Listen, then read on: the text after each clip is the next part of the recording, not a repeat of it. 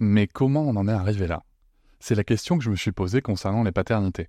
Pour y répondre, je vous propose de découvrir la BD Papa Sapiens, qui raconte l'histoire des pères à travers les âges avec humour et les chouettes dessins de Sévanie. Elle va paraître le 6 juin prochain. Vous pouvez la précommander dès maintenant et avoir un cadeau idéal pour la fête des pères. Alors rendez-vous dans votre librairie préférée ou dans les liens en description de l'épisode ou sur mes réseaux sociaux. Avec quelqu'un qui a dit que je peux pas jouer aux poupées et après j'ai pleuré. Bienvenue sur Papatriarcat, le podcast qui réfléchit la parentalité au XXIe siècle en essayant de l'affranchir du modèle patriarcal. Bon alors, si je vous dis toutes celles qui portent la frange à la quête Moss. Déjà, est-ce que vous arrivez à resituer la chanson? Peut-être pas. Si j'essaye maintenant de faire ça m'énerve. Je sais pas si ça vous dit quelque chose. Si ça vous dit rien, c'est peut-être qu'on a une grande différence d'âge et que vous n'avez pas connu les mêmes musiques que moi à l'époque. En tout cas, il s'agit de la chanson Ça m'énerve, interprétée par Helmut Fritz, qui a fait fureur et qui a vendu des centaines de milliers de disques à travers la France et le monde. Eh bien, figurez-vous que derrière ce personnage, il y a un homme. Un homme qui s'appelle Eric Greff, que j'ai eu l'occasion de rencontrer à un salon du livre, celui de la ville de Saint-Louis, où j'ai eu l'occasion d'aller à l'occasion de la sortie de mon livre Tu vas être papa chez First. Et donc, je me retrouve à côté de ce personnage que je n'avais absolument pas reconnu et qui a lui aussi écrit un livre, Rockstar sinon rien. Ce livre, je l'ai lu. Je vous invite d'ailleurs à le lire aussi. Il est vraiment hyper rythmé, passionnant. Je vais vous le dire comme je l'ai dit à son auteur, c'est un livre qui pour moi ressemble soit à une musique qui aurait des changements de rythme, soit carrément tout un album complet. Vraiment, il y a, un rythme dans la lecture que j'ai trouvé très intéressant. Il y a une ouverture, il y a une écriture qui est très franche, très directe. Voilà, vraiment, moi, j'ai passé, j'ai pas vu le temps passer en fait en lisant tout, tout, tout simplement. Et, euh, et, du coup, j'ai passé un très très bon moment, comme souvent quand je vois pas le temps passer. Donc déjà, merci euh, Eric pour, pour ce livre. Et au-delà du fait que je l'ai rencontré, que j'ai passé un très bon moment avec lui en vrai, assez rapidement, je lui ai dit, écoute, faut que tu racontes ton histoire parce que figurez-vous que Eric, il est aussi devenu papa. Il est devenu papa après avoir connu le paroxysme de son succès. Et je me suis dit qu'il y avait quelque chose de très très intéressant à raconter. Et c'est ce qu'il va nous livrer dans cet épisode. Cet épisode, nous l'avons enregistré dans un restaurant dans lequel nous avions déjeuné juste avant. Euh, j'ai beaucoup aimé l'ambiance, j'ai beaucoup aimé euh, le contexte. Ça ressemble beaucoup au personnage, ça ressemble beaucoup à, sa convivialité, à son énergie, à cette euh, joie de vivre qu'il dégage. J'espère que ça vous plaira aussi. En tout cas, moi, j'ai eu beaucoup de plaisir à enregistrer cet épisode. C'est une très belle rencontre. Je vous invite encore une fois à lire son livre et je vous laisse tout de suite découvrir notre échange. Je vous souhaite une très bonne écoute. Salut Eric. Salut mon ami. Comment vas-tu? Bah, Je vais très bien, surtout après ce déjeuner avec toi. C'était, c'était un chouette déjeuner en plus, dis donc. Ouais, on a le droit de, confier ça aux auditeurs. Tu as le droit de confier ça aux auditeurs, tu peux le dire. Un petit curry d'agneau semoule euh, avec deux petits verres de vin, on est bien. au comptoir de l'Arc au comptoir de l'Arc, avenue Marceau. Euh, euh, et, on est pas mal, ouais. On est pas mal. Il fait un temps de ouf. Euh, on se prépare à la canicule de cette semaine. Et, pour l'instant, on est au frais, donc c'est bien. Il faudra qu'on s'en rappelle, puisque cet épisode sera diffusé plus tard. Donc il il fera pas ce temps-là, je pense. Il faut, ouais, Donc on, s'en rappellera. tu sais quoi? Ce que je vais faire, c'est que je vais te demander de te présenter. Ok. Comme toi, tu as envie d'être présenté. D'accord, et eh ben écoute, je, donc je m'appelle Eric Greff, j'ai 46 ans déjà. Euh, je suis papa d'une petite fille, je suis marié, je suis euh, artiste au sens large, auteur, compositeur, interprète, producteur. Je fais plein de choses dans la musique. Et puis plus récemment, j'ai eu la chance d'écrire un livre qui raconte 15 euh, années de mon parcours musical. Donc je suis un peu un, touche-à-tout. Me manque le, théâtre ou le cinéma pour être complet et, complété. Donc euh, on verra dans les années qui viennent. Et, euh, donc dans ton livre, euh, alors moi un livre que je conseille à tous nos auditeurs et toutes nos auditrices. Merci. Tout simplement parce que franchement j'ai juste passé un bon moment en, le lisant. C'était vraiment un chouette moment. On en apprend beaucoup sur toi, sur ton parcours et aussi sur plein de sujets, je trouve, qui peuvent résonner chez nous sur ce qu'on ose faire, sur ce qu'on n'ose pas faire, sur les limites qu'on se donne ou pas. En tout cas, moi, c'est comme ça que ça a résonné. Et je pense qu'il y, a un vrai sujet là-dessus. Et aussi sur des sujets d'ego et d'humilité. Euh, peut-être qu'on y reviendra. Mais euh, en tout cas, c'est chouette. Et en tout cas, en ce moment, un moment dans, dans, le parcours que tu racontes dans ce livre, tu dis que tu es papa d'une petite fille qui a quel âge 11 ans maintenant. Qui a 11 ans maintenant. Ouais. Et en fait, dans ce parcours, à un moment, tu deviens papa. C'est ça. De mémoire, dans le livre, tu deviens papa euh, de ta fille après Juste après euh, la, paroxysme ouais, de, le zénith du de succès. ta ouais. gloire. quoi. Ouais, c'est vrai. Alors, co- comment ça se fait euh, de, de devenir papa dans ces, dans ces conditions-là? Euh, alors, ça se fait. En fait, j'ai, hum, moi, je suis comme plein d'artistes, un, éternel Peter Pan, avec toujours des bonnes raisons de jamais me lancer dans les, choix de vie adulte et dans les responsabilités et dans, le fait d'acter, euh, d'avancer et notamment avancer bien en étant papa. Et euh, j'ai une compagne qui entre-temps est devenue ma femme aussi, euh, qui depuis très longtemps me disait alors c'est pour quand, quand est-ce quand est-ce qu'on sera trois, quand est-ce qu'on va se lancer? Et j'avais toujours une bonne raison pour lui dire bah, attends encore un peu, euh, encore un album, encore une tournée, euh, laisse-moi me réaliser, euh, tu vois, très égoïste, comme peut-être la plupart des artistes. Non, non, non, non, c'est pas le moment parce que c'est la phrase d'Orelsan, tu sais, j'ai- déjà du mal à m'occuper de moi, pourquoi tu veux me mettre un bébé dans les bras, en gros? Je, je pourrais pas te dire mieux. J'étais un peu dans cette philosophie-là. Et puis quand le succès est venu, bah, j'avais plus d'excuses. C'est-à-dire qu'elle m'a regardé, elle m'a dit bon ben le fulfillment euh, il est là quoi, ça y est, t'es, t'es monté sur la plus haute marche du podium. Donc bah, maintenant euh, à, mon notre tour, faisons un bébé. Et donc j'ai dit oui. Et puis elle est arrivée euh, en 2011. Donc effectivement deux ans après l'explosion de, ce succès court mais intense. Mais, c'était un succès beaucoup plus intéressant et celui-là il dure.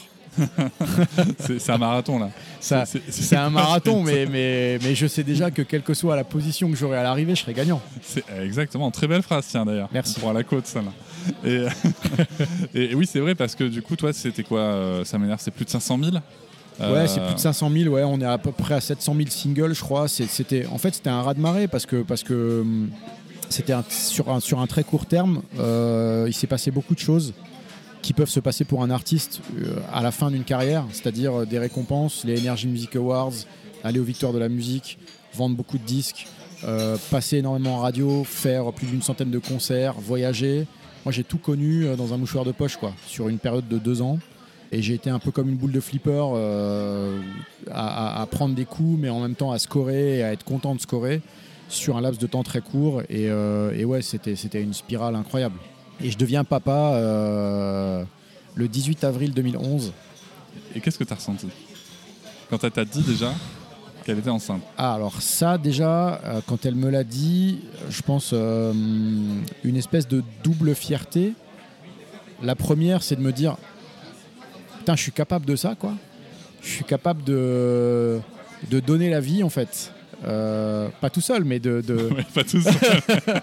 et, et la, et la deuxième, mais qui peut-être quand même la première, c'est de, de voir dans ses yeux euh, allumés, brillants, euh, le fait de me dire euh, ben, tu vas être papa et je vais être maman. Je suis capable de lui, entre gros guillemets, offrir ça. C'était bouleversant, en fait. Rien que le fait de l'apprendre. Et, mais c'est rien comparé à, à- au jour de la naissance. Ah. C'était beaucoup plus bouleversant. Alors vas-y, raconte. Bah, c'est un truc de fou, quoi. C'est alors bizarrement, ça s'est fait dans, dans le calme. Euh, genre minuit, elle me dit, euh, je crois que c'est maintenant. Et puis moi, j'avais fait comme dans la pub. Tu sais, j'avais répété le parcours en bagnole. j'avais regardé combien de temps je mettais de la maison jusqu'à la clinique. Donc on a pris la voiture, on est parti, top chrono. Minuit, il y avait personne sur le périph. On a fait euh, rue de Picpus dans le 12e jusqu'à Montsouris 14e. C'est allé très vite. On est arrivé, personne aux urgences, pas d'embouteillage. On a été pris en charge tout de suite. Euh, et après a commencé un long travail et, et ma fille est arrivée à 7h24 du matin sur euh, Cosmic Girl de Jamiroquai. Parce que bien sûr, comme je fais de la musique, Évidemment. évidemment, j'avais allumé Spotify et j'avais mis euh, du son euh, dans la salle d'accouchement pour essayer de détendre un peu tout le monde, surtout ma femme. Et elle est arrivée sans encombre. Elle est arrivée sans encombre, avec quand même le. hum, Je sais plus comment t'appelles le truc pour aider le bébé quand même à sortir. euh, Le forceps le forceps parce qu'elle se Ah oui, fatiguait un petit peu. Pas le forceps, mais le- la ventouse là. Tu Ah oui, sais, oui, le- ok. ouais. Alors j'ai pas le terme technique. Moi non plus, mais euh, elle, est- elle était un peu, elle était un peu fatiguée. Puis finalement, elle est arrivée euh, petite crevette quoi. Et, et j'ai un souvenir fort moi de, de l'accouchement, c'est le, le moment où quand tu as vachement préparé le pot à pot, donc évidemment t'enlèves ton t-shirt et on te pose l'enfant contre toi. Et là, tu lui parles, et comme elle reconnaît ta voix, elle lève la tête et elle te regarde. Et le premier regard, il est gravé à jamais dans ma tête.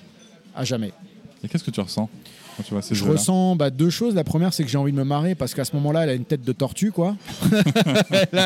Elle vient de sortir du ventre, donc tu peux pas dire que euh, est sublime parce que euh, elle est forcément sublime, mais, mais si t'es objectif, c'est quand même un peu bizarre, quoi. Euh, non, bah tu ressens, il y a un marqueur énorme, c'est que à ce moment-là, je me dis, ok, à partir de maintenant, il ne peut absolument plus rien m'arriver je ne peux plus me blesser, je ne peux pas mourir, je ne peux pas disparaître de cette terre parce que cette petite crevette a besoin de moi et que je vais tout faire pour euh, lui donner tout ce dont elle a besoin. Donc ça te responsabilise immédiatement. Ça te remplit de bonheur évidemment parce que c'est je pense pas qu'il y ait de mots en fait pour qualifier ça. Tu chiales, ta femme chiale, euh, autour de toi ça chiale, le bébé euh, chiale aussi. Enfin, c'est- beaucoup de larmes, des larmes de bonheur évidemment. Euh, des larmes de bifurcation de vie parce que tu te dis maintenant quand je vais rentrer chez moi, bah, à jamais on sera trois, on sera plus deux. Et là où tu vas te marrer, c'est que le truc le plus ouf, c'est qu'au moment où, bon, je crois, je sais plus, je crois que c'est 48 heures après quand on rentre à la maison, je la mets dans la voiture. Et là, je, je roule à 10 km/h avec les warnings parce que j'ai peur que sur les pavés, ça la fasse trop bouger et que ça lui fasse bouger le cerveau. Tellement je suis fou et psychopathe de- du, du risque et que j'ai pas envie de l'abîmer, quoi. Donc je suis extrêmement précautionneux, un peu, un peu dingue, mais je suis rempli de bonheur. Moi, je trouve ça, je trouve ça très cool. Alors, bien entendu, moi, j'ai fait comme toi avec la, la préparation du trajet. Ouais. Et, et je reconnais totalement euh, ce, ce premier regard, en effet. Yes. Moi, je sais que ce qui m'a vraiment marqué, moi, tu vois, dans le regard de ma fille, c'était cet amour inconditionnel que j'ai lu dedans. Et j'avais jamais connu ça, en fait, tu vois. Ok. Et, euh, et, et cette responsabilisation, moi, j'ai découvert plus tard. J'ai découvert plus tard euh, quand j'ai voulu faire le con et, que je me suis dit, tiens, c'est marrant, ça, je ressens pas les mêmes choses qu'avant. Ah ouais. Et, Je vois très bien ce que tu veux dire. et je trouve ça très intéressant parce que justement, toi, tu sortais en plus d'une période où tu étais beaucoup, beaucoup dans l'excès. Ouais. Euh, Très. Et tout à coup, est-ce que ça met un frein complet Ah à, oui, beaucoup. à tout ce que tu avais ressenti, à, à tes, tes envies à ce niveau-là? Ouais, ouais, ça met, ça met un frein à tes, déjà à ton, ton planning, tu le réorganises. euh. Alors, ce qui est bien, faut que je sois honnête, hein, c'est qu'elle arrive quand même au moment où le succès retombe. Donc, je suis quand même beaucoup moins occupé, j'ai moins de clubs, j'ai moins de promos, donc c'est plus facile pour moi aussi de m'organiser. Mais euh, je vais faire attention à certaines choses, c'est-à-dire que je vais faire attention à moins picoler, à rester plus en forme, un peu moins dans le cirage, tu vois, parce que euh, les deux années qui ont précédé son arrivée, j'étais beaucoup sur la route, beaucoup dans les trains, dans les avions, dans les clubs, et j'étais tout le temps dans le cirage, quoi, parce que je l'explique dans le livre, je picolais pas mal. Et, et cette fameuse phrase de Tom Cruise dans Cocktail euh, qui dit Toute ta vie se résume à quelques heures de jour comateux en attendant la nuit, je ne voulais plus la vivre. Je voulais que les heures de jour soient euh, fraîches et que je sois disponible et, euh, en forme pour euh, comprendre comment évoluer mon enfant. Donc ça, j'ai mis le haut là, clairement. Et puis j'ai eu une chance inouïe, c'est que, c'est que le, le succès diminuant, voire s'en allant, tu vois, eh ben, j'ai eu le loisir de m'organiser pour m'occuper d'elle après la crèche, après l'école aussi, à partir du moment où elle est entrée en primaire, et ça de ses 0 à ses 7 ans. Tous Ah les ouais. soirs, c'est papa qui allait la chercher. Ça n'a jamais été une nounou, ça a toujours été moi. Ma femme ayant des horaires de bureau plus compliqués et moi ayant une liberté euh, horaire totale, euh, je tenais à m'occuper d'elle et, euh, et je pense que c'est ce qui a fait qu'on a le lien qu'on a aujourd'hui. Je vais te poser une question très cash, hein, Ouais. comme, comme, Ouais. comme on s'en doute. Est-ce que c'est pas fade un peu quand même s'occuper d'un gosse une fois qu'on a remué des, des, des- des salles et avec des milliers de personnes dedans quoi Non, c'est ouf. Non, Ouais. non, non, ça n'a rien à voir parce que c'est ton gosse. Et que remuer les salles, tu, tu échanges de l'énergie, ça dure une heure. Ton gosse, tout ce que tu vas vivre avec lui, toi tu vas t'en souvenir et lui il va le graver. Donc euh, c'est absolument pas fade, c'est c'est transcendant. Le seul truc qui m'a fait chier, c'est de me taper euh, les parcs avec toutes les mères, parce que j'étais très souvent le seul père. C'est là que tu te rends compte que dans notre société, ben, c'est organisé de cette façon-là. hein. C'est les mamans qui se mettent au service de l'enfant, qui disent euh, euh, au revoir ou euh, momentanément au revoir à leur carrière, stand-by, je m'occupe du gosse et le mec va bosser. C'est encore le modèle, voilà. Et moi, c'était l'inverse. Et donc, au bout d'un moment, j'en avais marre d'entendre parler des vergetures, de, de- enfin, tu vois. Je- Épisiotomie. Ouais, ouais, non, mais j'étais, j'étais pas forcément le mieux placé pour, pour, euh, pour discuter de, ce, de ces sujets-là, mais voilà, c'était, c'était le seul truc, c'est que je me sentais pas à ma place euh, dans ces rencontres-là et dans ces discussions avec les mamans. Mais par contre, euh, j'étais toujours extrêmement heureux de voir ma fille jouer, euh, se casser la gueule, se relever, venir me voir, dire je vais réessayer. Ah bah ce toboggan-là, il était, il était, j'arrivais pas il y a deux semaines. Maintenant, t'as vu papa comme je descends. Enfin, tout ça, je l'ai vécu. euh, non, j'ai- jamais de la vie, euh, j'ai pu avoir euh, à l'esprit le fait que c'était fade. Jamais. C'est beau, c'est beau, c'est fort parce que Non, c'est vrai. Parce que tu vois, moi, moi je, trouve, je trouve que c'est une aventure extraordinaire ce que je fais avec ma fille, mais j'ai pas non plus connu, tu vois, euh, l'aventure extraordinaire que tu connais toi avec la musique. Ouais. Donc euh, je me disais, tiens, si on essaie. Alors, je dis pas qu'il faut comparer, euh, ce sont deux choses différentes, deux énergies différentes, mais quand même, tu vois, est-ce est-ce que ça. Même dans ton cas, moi, ce que j'entends, c'est que même dans le cas où on a connu euh, l'incroyable, Ouais. ben, la parentalité, la découverte de l'enfant reste quelque chose de tout aussi incroyable. quoi. Tout aussi incroyable et, et plus, encore plus nourrissant parce que tu sais que tu as la chance de pouvoir le garder. Euh, ma fille est auprès de moi et, et c'est tous les jours euh, cette, euh, cette découverte finalement à tous les niveaux. Quand elle est petite, parce que euh, bah, le moment où elle va se mettre à marcher, le moment où elle va se mettre à parler, le moment où elle va se mettre à, à- à penser de certaines choses, à te poser des questions, euh, où tu te rends compte que tu n'es pas Wikipédia, que des fois tu n'as pas toutes les réponses. Et aujourd'hui, à 11 ans, euh, à, l'aube du collège, parce qu'elle est d'avril, elle entre au, co- au collège euh, au mois de septembre, c'est déjà une préado, quoi. C'est hallucinant à quel point ça va vite. Quand les copines viennent à la maison, quand je les vois interagir, quand j'entends les discussions, quand je vois même la façon dont maintenant elle me base un peu des fois, tu sais, je trouve que ça va à une vitesse, mais je suis super fier parce que je me dis, en fait, je sens que très très vite, elle va prendre son indépendance. Et, et elle a un caractère fort pour prendre cette indé- indépendance très rapidement, je le sens, et je suis content de ça pour elle, parce que je trouve que c'est une force. Tu sais que. euh, alors, je, vais, je vais juste pour notre auditoire, on, vient de manger ensemble et, on a très très légèrement évoqué le sujet euh, pendant le repas. Mais tu sais qu'en fait, le fait qu'elle puisse prendre cette indépendance, ça veut dire que vous avez fait le job en termes d'attachement Ouais, à ta femme et toi. Tu vois. Non, mais c'est important de le savoir. ouais, C'est- que plus, plus, plus l'enfant, euh, l'autonomie vient de l'attachement, tu vois. Mm. Ça, c'est quelque chose qu'on sait aujourd'hui qui est démontré et, et qui fait Et, consensus et c'était partout. pas gagné, hein, parce que moi je suis papa poule à mort, C'est tu pas vois. gagné. Ah, voilà, j'allais y venir. Mais pourtant, pourtant, Papa poule, papa autoritaire, papa Euh, non. discipline, papa. euh, Papa, papa qui gâte beaucoup parce que, parce que fille unique, parce que elle aussi en face a pas un caractère euh, capricieux, pourri, mais qu'au contraire, euh, je- j'ai l'impression qu'elle jauge très bien les situations. Et puis elle a une belle âme, tu vois. Elle est très touchée par certaines choses euh, dans le monde ou, à, plus petit niveau dans son entourage proche. Elle est concernée par les autres. Donc tout ça, c'est des choses qui me donnent envie de toujours euh, la pousser euh, vers l'apprentissage, pas forcément en la gâtant matériellement, mais en la gâtant de présence, de mots, de, leçons. Et en fait, je me rends compte que. Putain, j'en oublie ta question, mec, parce que je, suis- je pense à plein de choses. Mais vas-y, Euh, par où tu veux partir? Non, elle est, elle est, elle est, euh, elle est hyper intéressante du, du monde. Elle est, elle est curieuse comme tout. Et donc, ouais, alors, c'était. Voilà, je, je reviens au truc, l'attachement. Par contre, ce qui est cool, c'est que du coup, dans ce côté un peu permissif qu'on a eu, et dans, et dans ce côté papa poule, j'ai pas l'impression de l'avoir non plus couvé au sens, euh, au sens euh, étouffé du terme. Et du coup, c'est peut-être de là que vient son désir d'indépendance. Et ce que je trouve génial, et j'adore ça, c'est quand elle me dit, euh, quand je lui dis par exemple, bah tiens, euh, euh, ça te dit qu'on aille prendre une glace avec maman et tout. Ah non, non, j'ai pas envie. là, j'ai envie de finir mes devoirs. Après, je veux jouer avec mon chien. Après, je veux faire du trampoline. Bah, écoute, avec maman, on a envie de prendre une glace. On va se barrer une heure à Vincennes. On va prendre une glace. Ça te dérange si on te laisse seul Au contraire, une heure toute seule, c'est génial. Et je sens ce désir déjà d'indépendance. Et donc, je me dis, bah, aucun problème. Et je la laisse une heure toute seule. Et, euh, elle n'a pas de téléphone. Tu vois ce que je veux dire Et je lui fais confiance. Et quand je reviens, les devoirs sont faits. C'est cool. Et, euh, je sens qu'elle a besoin de ça. Là, tout doucement, de s'éloigner. Maintenant, le gros sujet, c'est la sixième. Est-ce que je rentre seul le soir ou pas de l'école? Et là, je suis, je sais pas si je suis prêt. Peut-être que tu peux y aller progressivement, tu vois. Ouais. Peut-être que ça peut être euh, Je crois que ça va quelques être ça. soirs dans la semaine et tout. Tu parlais du téléphone Hmm. C'est un sujet le téléphone? Ah, c'est un énorme sujet. C'est-à-dire? C'est-à-dire que déjà, alors, à mon grand étonnement, euh, donc euh, 11 ans, hein, CM2, 75% des copines en ont un. Je trouve ça hallucinant. Clairement. Je trouve ça hallucinant. Les, les- les copains, copines ont euh, Snapchat. Je trouve que c'est trop jeune.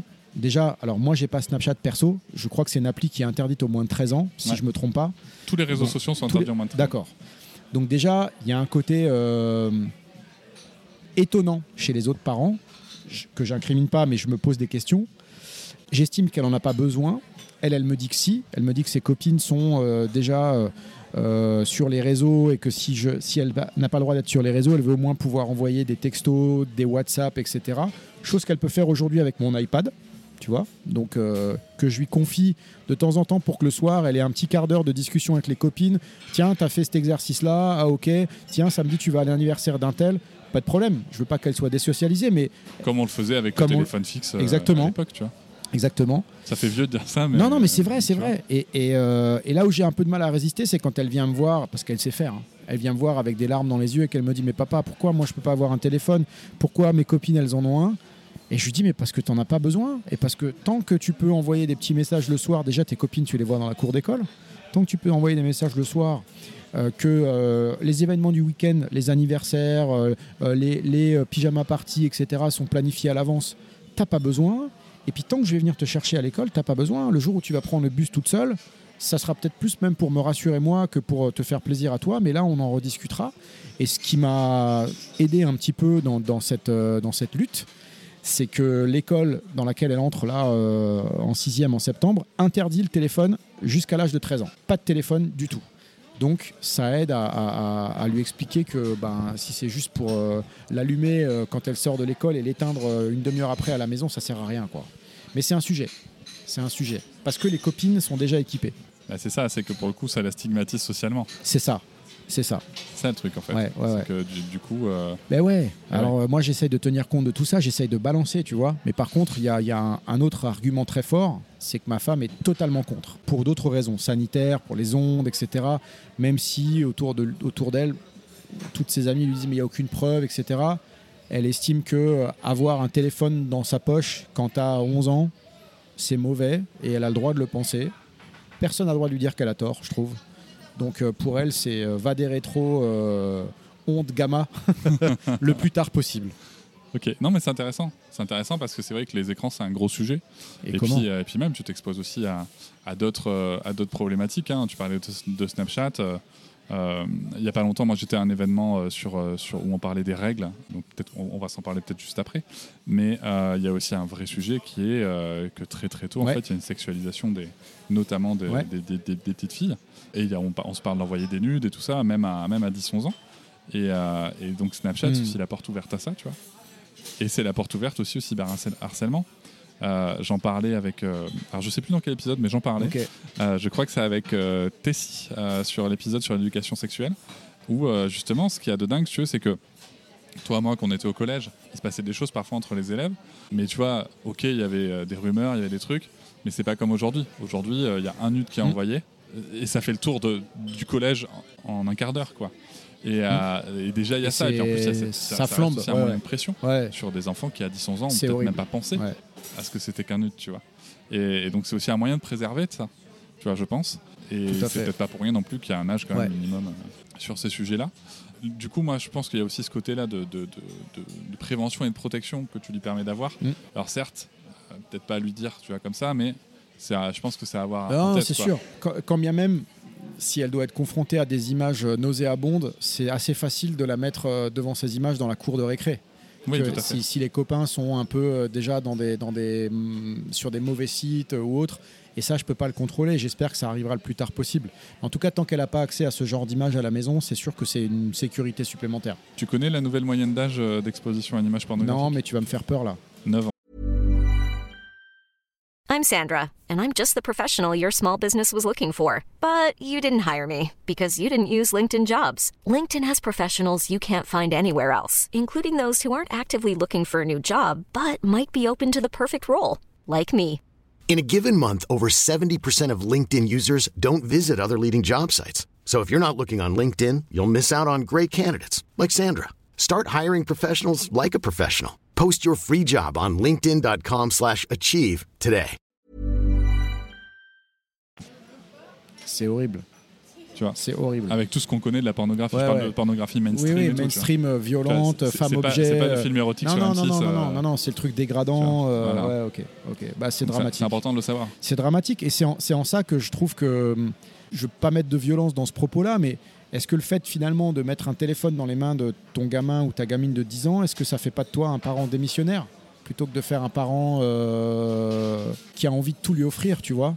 Parce que c'est un vrai sujet ce que tu dis là. Ouais, tout à fait. Et, Non, et et qu'une image qui entre dans ta tête, je crois que c'est Billie Eilish qui disait euh, j'ai été confronté au porno euh, tellement tôt dans ma vie que ça m'a bousillé pour le reste de mes jours, Bien sûr. tu vois? Euh, c'est pas Et- anodin en et fait. là, on a un vrai sujet, si tu veux. Mais, mais après, alors moi, je, je, dirais pas parents démissionnaires, mais je pense qu'il y a des choses qui vont trop vite, culturellement parlant. Mm. Euh, tu vois, par exemple, si on prend l'exemple des jeux vidéo, euh, donc je vais un petit peu élargir le sujet. Ouais. Je sais pas si tu le sais, mais sur les jeux vidéo, il y, a des- il y a des règles qui s'appellent les règles PEGI qui sont les, les âges auxquels on peut jouer.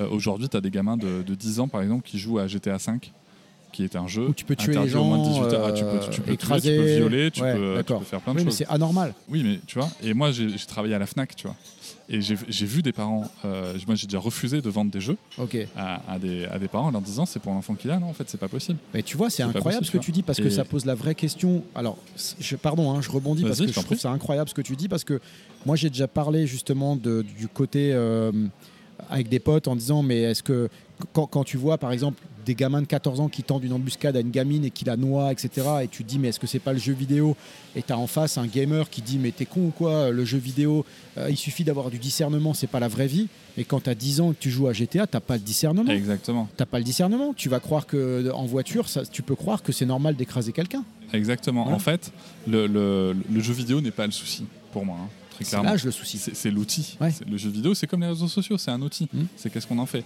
C'est est-ce que à un moment, euh, en effet, est-ce qu'à 10 ans, tu peux voir quelqu'un, est-ce que tu peux voir quelqu'un qui va payer une femme pour, pour, pour coucher avec? C'est pas c'est de la prostitution dedans. Ouais. Est-ce que tu peux voir un viol parce que tu peux violer dans le jeu? Euh, Est-ce que, est-ce que tu peux voir du meurtre Est-ce que tu Non, peux mais voir c'est tu horrible. vois, est-ce que- Laissons-les être des enfants. quoi. Est-ce que t'es Euh, exactement Est-ce que t'es possible. câblé pour ça? Je pense pas. Non. Par contre, tu vas jouer un truc genre Spiral Dragon euh, ou Rayman euh, Oui, mais personne. ou Mario mais Kart, tu vois. Personne a besoin. Euh, Personne dit qu'il faut être que dans le monde de oui oui non plus. Tu C'est vois. vraiment top. Mais ouais. Et après, c'est vrai que nous, quand j'y pense, je me dis, tu vois, nous on a grandi. alors moi, je regarde, tu vois, j'ai grandi en regardant Dragon Ball Z, en regardant Pareil. Princesse Sarah, Rémi sans famille. Ouais. Enfin, tu vois, on peut pas dire qu'on n'était pas préservé de, de certaines choses, mais j'ai jamais vu de viol, tu vois. J'ai jamais vu cette violence banalisée en Non, fait. y avait J'ai vu des situations dans, dans des dessins animés de mon enfance dramatiques, clairement. Enfin, je me rappelle de, de, de, de- de- enfin, Rémi sans famille, c'était l'horreur. hein. Princesse Sarah, tu vois, qui, qui, qui a perdu ses parents, qui est enfermée dans, dans un truc avec une marâtre. Même a- Heidi quoi, avec a- euh, Clara Heidi, Bowman qui est en fauteuil. euh, Il y a un côté drama aussi. sur- Exactement, ouais, tu vois. Mais c'était pas cette banalisation de la, de la violence. C'est vrai. C'est-à-dire que même quand il y avait de la violence, on savait que c'était pas ok, tu vois. Tu vois, dans- quand Princesse Sarah, quand la petite elle se fait, elle se fait, elle se fait taper, Mhm. on sait que c'est pas ok en fait. C'est pas une situation qui est Mhm. ok. Alors que, en effet, moi je, je pense que et c'est pour ça qu'il y a des règles qui existent, les règles PEGI donc pour les jeux vidéo, et, c'est pour ça qu'il y a des contrôles parentaux qui existent aussi, et que je pense qu'il y aurait une éducation, qui, tu vois, ça, ça mériterait à ce qu'on éduque les parents en fait sur euh, comment ça marche ces outils. Le ministère euh, de l'enfance, euh, sous, sous l'égide d'Adrien Attaquet avant qu'il quitte son poste, a d'ailleurs sorti un site je protège mon enfant.fr Mhm.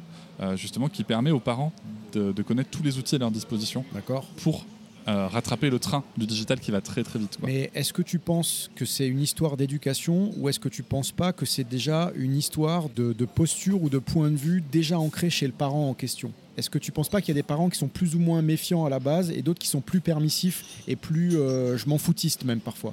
Alors moi je dirais pas je m'en foutiste, mais je pense qu'il y a aussi une question, euh, il y a- pour moi il y a une vraie question culturelle et sociale, Ouais. c'est qu'à un moment tu veux, quand tu as un parent qui, qui cumule déjà deux boulots, qui a deux gosses, Mm. euh, voire un, parent solo, tu vois, Ouais.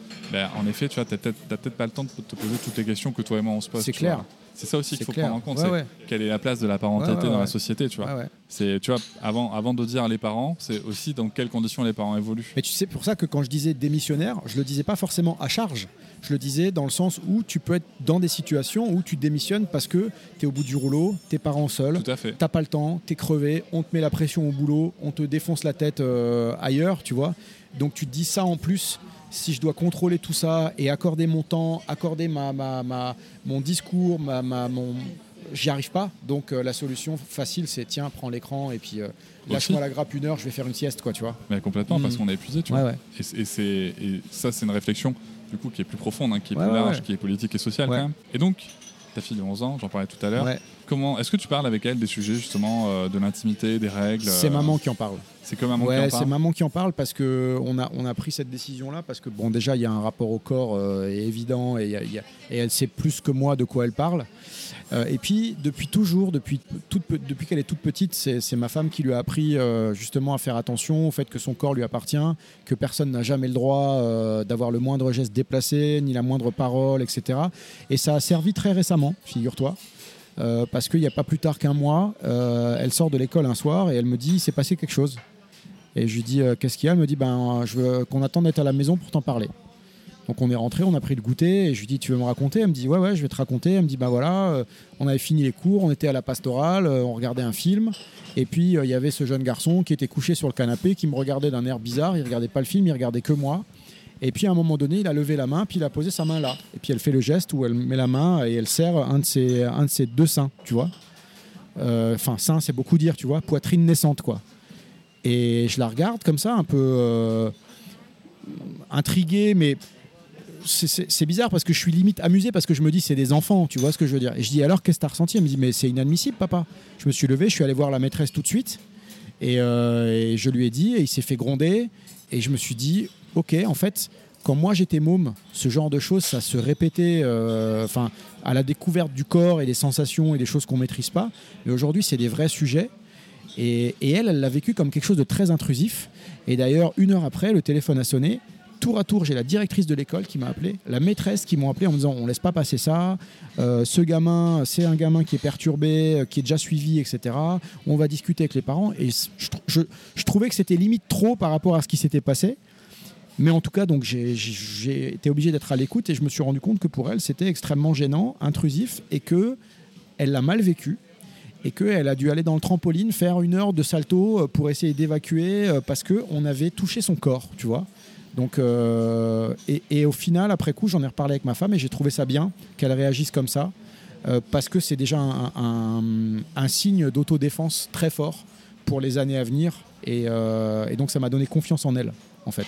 Ah, mais c'est génial. Voilà. Ça, ça montre aussi quand même qu'il y a, il y a- dans votre, parcours éducatif, il y a quand même une certaine, un certain éveil, mais même forcément de ta part. Je veux dire, euh, est-ce que, est-ce que ta fille, euh, tu- t'arrêtes quand elle te dit stop, par exemple, je sais pas, quand, tu- quand tu lui fais des chatouilles ou quoi, est-ce que Bien sûr. tu vois, tu vois, pour qu'il y ait cette conscience du Bien corps, sûr, bien sûr. Bah, déjà, la première chose, c'est que depuis très longtemps, moi, je ne rentre plus dans la salle de bain quand elle se douche parce que j'estime que j'ai pas à le faire, euh, que c'est son moment à elle, intime, euh, que c'est elle qui sollicite les séances de chatouille. Papa, je veux des guilis et que je fais très attention justement quand je la chatouille maintenant parce qu'en plus elle a de la force maintenant à 11 ans, elle bouge dans tous les sens, tu vois. Tu fais, tu fais attention. Donc, je veux pas dire que tu te sens moins libre, mais tu prends conscience du fait que son corps évolue et que bah, c'est plus comme quand c'était un bébé, quoi, euh, sans forme, tout droit, euh, que qu'elle va tout doucement vers la compréhension du fait qu'elle va être, que c'est une personne sexuée.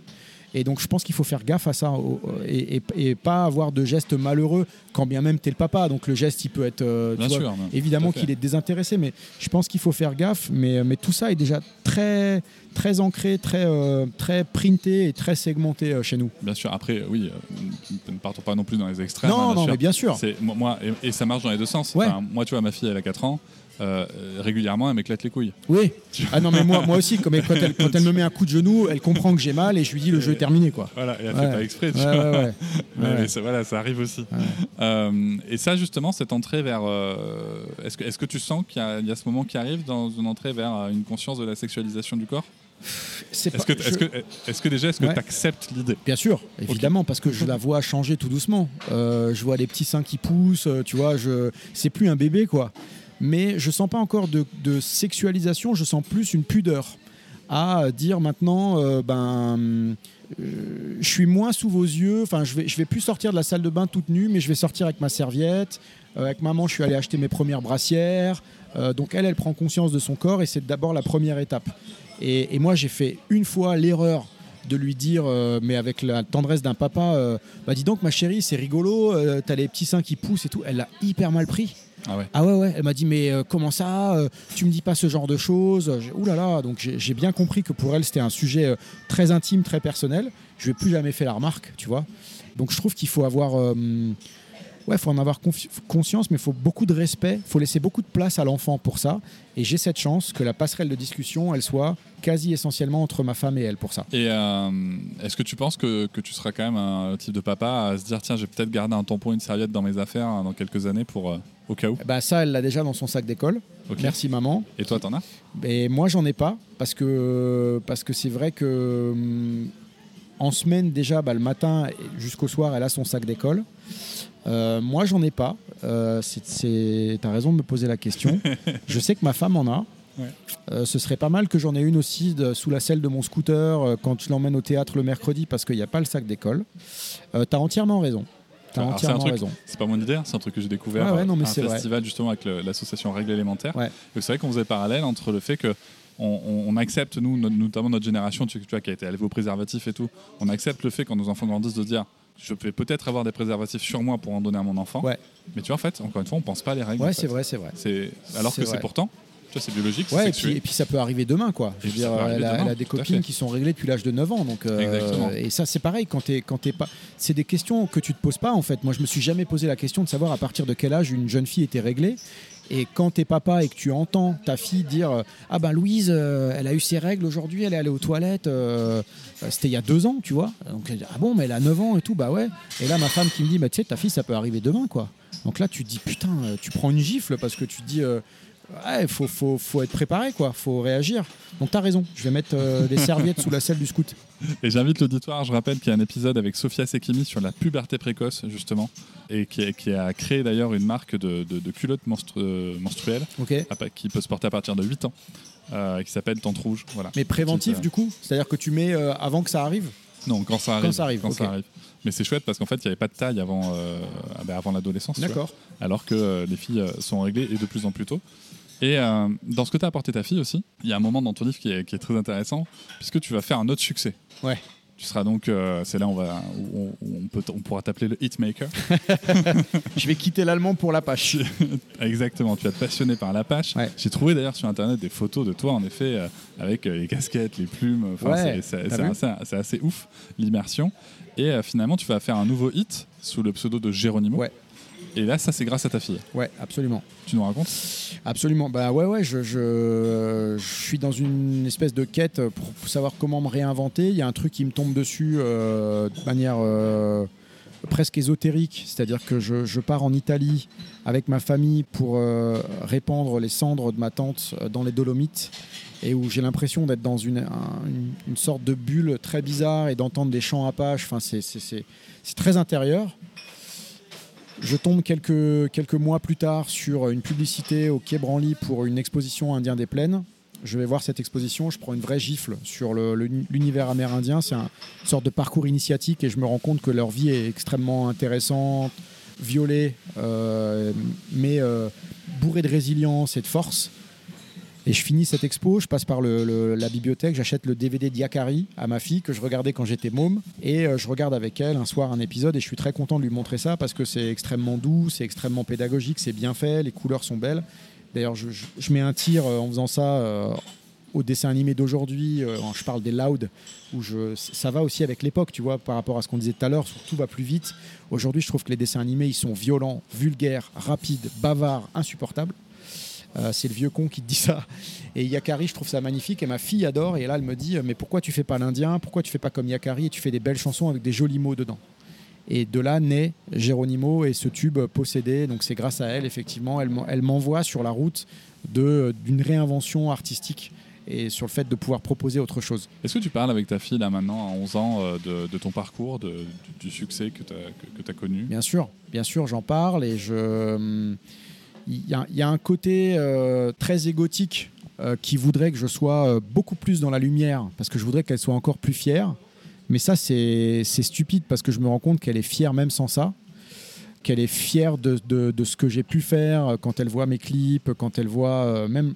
En fait, il y a un truc qui m'a pas choqué mais bouleversé. C'est que quand j'ai écrit mon livre et quand j'ai appris à ma femme le soir, quand elle est rentrée du boulot, que j'avais trouvé un éditeur, c'est ma fille la première à m'avoir embrassé, à me dire Putain, je suis fier de toi, papa. C'est-à-dire qu'elle avait compris que pour moi, c'était important de trouver un éditeur, de publier mon livre et de raconter cette histoire. Donc je me dis, si à l'âge de 10 ans, parce que c'était il y a un an, elle comprend et elle est fière parce que j'ai trouvé un éditeur et c'est pas un truc qui brille, c'est pas un truc instantané que tu juges avec un papa sur scène, etc. J'ai trouvé que c'était formidable d'intelligence de, et de force. Après, il y a des petites piqûres de rappel euh, assez modestes, mais qui suffisent à porter encore la gloire euh, de, mes, de, mes, de mes fraîches années euh, de popularité. Par exemple, il y a deux semaines de ça, trois semaines, l'école m'appelle et elle me dit, la maîtresse me dit voilà, on fait un truc pour l'association Ella. je ne sais pas si tu connais cette association. Moi, je connais, mais tu peux, en tu peux, en dire un petit mot si tu veux. C'est euh, une asso qui lutte contre la. Alors, j'arrive jamais à dire le. Tu peux, tu peux dire le terme à ma place C'est la, la leucodist. Euh, merde. Ah non, je suis incapable de te dire ça, moi. La leucodystrophie, c'est ça? La lico. C'est lico ou leuco bah, Je sais pas, tu vois, j'ai honte. Non, mais ça va, on n'est pas obligé de connaître. Bah, si, si, parce que c'est une dégénérescence neurologique en fait. Le mot que je connais bien, c'est sénosilicaphobie. Ah non, c'est pas... quoi ça? C'est la peur du verre vide, mon cher. c'est la leucodystrophie, voilà. La leucodystrophie. C'est la leucodystrophie qui, qui, euh, qui, est une maladie neurologique qui affecte les, les euh, la parole, euh, le mouvement, etc. Donc, bref, c'est horrible. Et enfin, peu importe, parce que ça aurait été n'importe quel assaut et n'importe quelle cause pour l'enfant, j'aurais dit oui, parce que, parce que tu dis pas non à ça. Et donc la maîtresse me dit, il faudrait venir, faudrait faire la... On fait une dictée pour Ella, et, cette dictée va permettre de récolter des points qui vont financer euh, certaines opérations, etc. Donc je suis allé faire la dictée en mode virgule. Et donc, tu vois, c'était très drôle. Et après, euh, je leur ai fait un petit ça m'énerve euh, sur les escaliers de l'école avec une sono de fortune, mais où les mômes étaient hystériques. Et où d'ailleurs l'école n'avait pas, du tout géré un truc, c'est qu'après la chanson puisque du coup, avant ça, ils voyaient pas du tout qui j'étais, tu vois. Ils connaissent beaucoup mieux Gims ou Dajou. Mais après ça, ils sont venus me voir parce que la, performance les avait électrisés et parce que le, la chanson avait fait écho à ce que leurs parents connaissaient. Il y a eu une espèce d'émeute pour avoir des dédicaces. Les gosses se sont marchés dessus. Enfin, c'était, à mourir de rire et en même temps flippant, quoi. Et, ça, ça a mis des, des, étoiles dans les yeux de ma fille, quoi puisque du coup le soir c'était elle la petite starlette de l'école ah c'est ton père etc et ça c'est des choses qui me rendent euh, incroyablement fier fier de toi du coup fier de moi pour euh, pour ce que ça lui donne comme euh, comme ouais comme rêve finalement du fait d'avoir un papa qui est pas tout à fait comme les autres qui a pas un métier comme comme les autres et c'est la vérité. Donc je suis, je suis content qu'elle le ressente comme ça à certains moments et qu'elle en soit fière. Donc moi je dis rien, tu vois, j'en fais surtout pas des caisses. Et, je la laisse venir vers moi. Et quand elle rentre le soir, elle me dit Ah, c'était quand même cool. Hein. Parce que du coup, ils sont tous venus me voir. Euh. et d'ailleurs, il faudrait que tu signes. Il y a un tel, un tel, un tel. Ils n'ont pas eu la signature. Est-ce que tu peux leur faire des photos dédicacées euh? Il y, a une, il y a une tendresse. Enfin, voilà, je trouve ça chouette, quoi. Non, c'est beau. Hein. C'est un beau. Je trouve que c'est beau ce que nos enfants peuvent nous renvoyer. Ah sur, sur, tu vois, nous, des fois, on peut avoir des problèmes d'estime de nous, tu vois. Et, Moi, j'en ai tout le temps. Euh, tu vois. Tout le temps. Et justement, ça nous rappelle que ce, message qui est incroyable, c'est c'est que eux, quoi qu'il arrive, ils nous aiment, quoi. Mais c'est ça, c'est ça. Ils nous aiment parce qu'on est comme on est. Mais c'est ça, c'est-à-dire que toi, tu te dis, euh, quand tu quand es dans une période de creux où tu n'as plus rien qui marche et où tu te considères toi-même comme un loser, et tu regardes les autres artistes et tu te dis, putain, lui, il est en tournée, il remplit les zéniths, euh, moi, je suis là, je suis comme une merde. Euh, ben, en fait, dans le regard de ton enfant, tu restes un héros, quoi parce que ce que tu as fait, tu l'as fait. Et puis quand tu viens chercher le soir, euh, ben, tu es là, euh, tu as des gens qui te parlent, toujours avec euh, du respect, de la bienveillance, et puis eux ne voient que ça. ils voient pas le doute qu'il y a en toi. Donc moi, c'est un, un, miroir de force, ça. C'est-à-dire que j'ai jamais envie qu'elle perde cette fierté-là quand elle me regarde. Même si, dans ce que j'explique, on a bien compris qu'elle est beaucoup plus large que ça, cette fierté, mais du coup, ça me donne toujours de la, de la force extrême pour me réinventer dans le taf et pour toujours rester up dans ce que je fabrique et dans ce que je suis, euh, parce que je veux toujours qu'elle ait cette, euh, cette fierté, qu'elle ait toujours ces petits moments de sourire en disant, euh, comme le film Mon père ce héros. quoi. Il y a des choses que tu crées pour elle? Des, textes, des, des, mélodies Ouais, ouais, ouais. ouais. Bah, sur Geronimo, le deuxième single, c'était un single qui était pour elle, où il y a sa voix au début. Ah, super. Ouais, qui s'appelle À parcourir, où elle dit au début, je l'avais enregistré en studio, elle dit Papa, qu'est-ce que tu voulais me dire? Et c'est un texte qui parle euh, du fait de grandir très vite, où je dis euh, euh, Je sais que tes héros d'aujourd'hui ne passeront pas l'hiver, que tes poupées cassées, blanchies, on va les foutre en l'air. Quand ils te diront pour Noël, tu vas me détester, il n'y a jamais eu le barbu fidèle dans notre cheminée, tu vois. il va te rester quoi de moi, le monde à parcourir C'est un texte que j'ai écrit complètement pour elle. Ça n'a pas marché, c'est dommage. J'aurais aimé que ça, soit, que ça soit un succès autant que le premier single possédé. Mais euh, c'est pas grave, euh, ça existe. Et puis euh, quand elle l'écoute aujourd'hui, elle est toute contente parce qu'elle entend sa voix de bébé, parce que sa voix a déjà un peu changé. Et elle me dit Ah, c'est moi là, hein, au début, euh, tu te rappelles, hein, on était chez Mathieu dans le studio, j'avais enregistré le truc et tout. C'est génial. Et c'est gravé ça. Si tu pouvais dire un truc à Eric, à Helmut Mm. et à Elliot. Alors pour ceux qui savent pas qui est Elliot, je vous invite à lire le livre. Ouais. Voilà, on va faire un peu de teasing. ouais. Euh, mais si tu pouvais dire un truc euh, voilà, pour, pour ces trois-là, séparément ou ensemble, avant, juste avant que tu apprennes que, que tu vas être papa, avant que ta, que ta femme t'apprenne que- qu'elle est enceinte, Ouais. Il y, a, y a- il y a 11 ans, quoi. Ouais. Enfin, il y a 12 ans même. Eh ben, Helmut, je lui dirais euh, euh, il y a un événement qui va se produire et qui est beaucoup plus fort que toi. Donc, euh, calme-toi avec ta place de numéro 1 parce que c'est la vraie place de numéro 1, elle arrive. À Eric, je lui dirais euh, tu sais pas quelle aventure humaine tu t'apprêtes à vivre, mais c'est la plus forte de toutes. Et à Elliot, je lui dirais euh, rendez-vous dans. Rendez-vous dans, dans, dans 13 ans euh, où on te rendra ta vraie place dans un livre. Super. Voilà. Merci beaucoup, Merci Eric. à toi, mec. Je vous remercie de m'avoir écouté. Je vous invite à vous abonner au podcast sur votre plateforme préférée et à me retrouver sur Instagram, TikTok, Facebook et sur le blog papatriarca.fr. À bientôt.